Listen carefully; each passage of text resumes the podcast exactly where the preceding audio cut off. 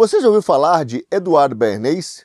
Considerado o pai das relações públicas, o sobrinho de ninguém menos que Sigmund Freud, foi o primeiro a utilizar a publicidade para mudar o comportamento das massas, a mesma tática que hoje é empregada pela ONU para tentar fazer você comer grilo. E foi no início do século XX que aconteceu o primeiro experimento desse tipo de propaganda.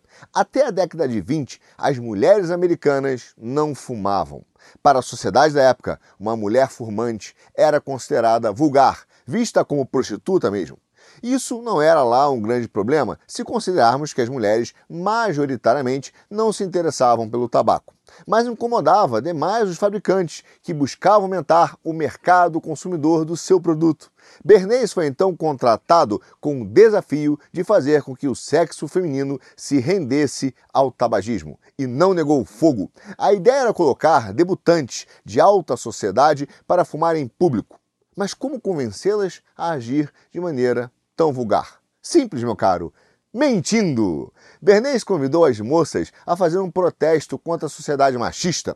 Seria um ato pela libertação das mulheres, fumar em público para desafiar a autoridade patriarcal. Não foi difícil dobrar as jovens com esse argumento. Jornalistas e fotógrafos foram chamados para cobrir um ato histórico, mas não tinham detalhes do que ocorreria exatamente.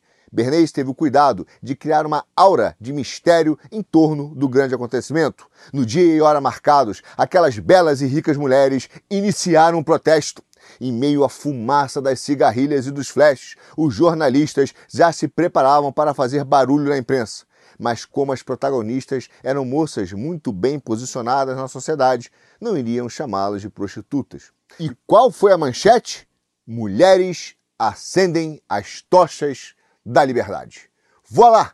Missão cumprida já na primeira tragada. A partir daí, os fabricantes de cigarro puderam patrocinar filmes nos quais atrizes de Hollywood fumavam em cena. Não se tratava mais de vulgaridade, mas da liberdade das americanas, que se transformariam em chaminés ambulantes enquanto os industriais do tabaco recheariam suas carteiras. Tudo que o Washington Oliveto dos Yankees precisou dizer para persuadir as donzelas foi: é por um bem maior. Você já viu isso em algum lugar? Hoje, vemos o mundo inteiro sendo massacrado pela propaganda ambientalista que segue à risca as lições de Edward Bernays. É um estímulo psicológico complexo. Diante do grande mal que é a destruição do planeta, você é chamado a ser herói. E o heroísmo é o desejo da maioria dos homens bons ou maus. Os bons, acreditando realmente no fim do mundo, não se negam ao sacrifício. Os vaidosos não resistem à tentação de serem os paladinos do bem.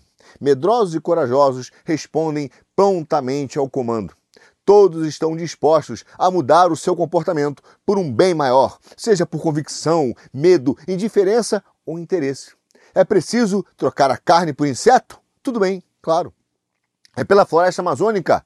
Não posso ter mais um filho? Sem problema, em nome da sustentabilidade. Se em 1920 apelou-se para o bom coração, a ingenuidade e a vaidade das moças da alta sociedade, hoje apela-se para atores, influenciadores, celebridades e políticos que endossam a narrativa verde, ou por ingenuidade, ou por valentia, ou por vaidade, ou ignorância, ou mau caratismo mesmo, quando enxergam a oportunidade de lucrar com um cenário apocalíptico se em 1920 o mal era a sociedade machista que oprimia as mulheres, hoje é a humanidade que destrói o planeta.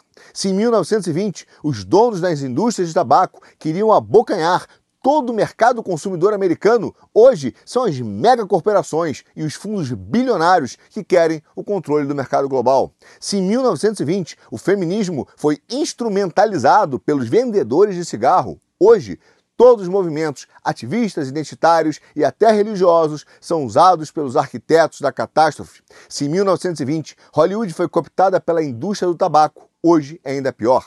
A propaganda ambientalista infestou os roteiros. A mais emblemática produção forjada pela narrativa ecológica é Avatar.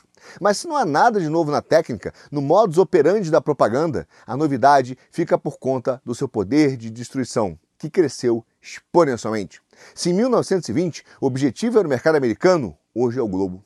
Se em 1920 o produto de interesse era o tabaco, Hoje, não há limite, meu caro. Qualquer produto e serviço entra na jogada, mas o principal dano para a sociedade, o maior mal, por assim dizer, é o estrago feito nas consciências.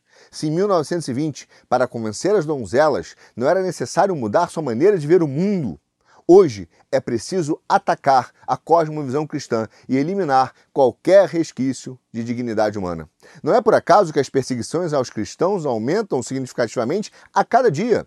Práticas como a eutanásia e eugenia são incentivadas. Todos os limites éticos de todas as atividades humanas estão sendo empurrados para o infinito.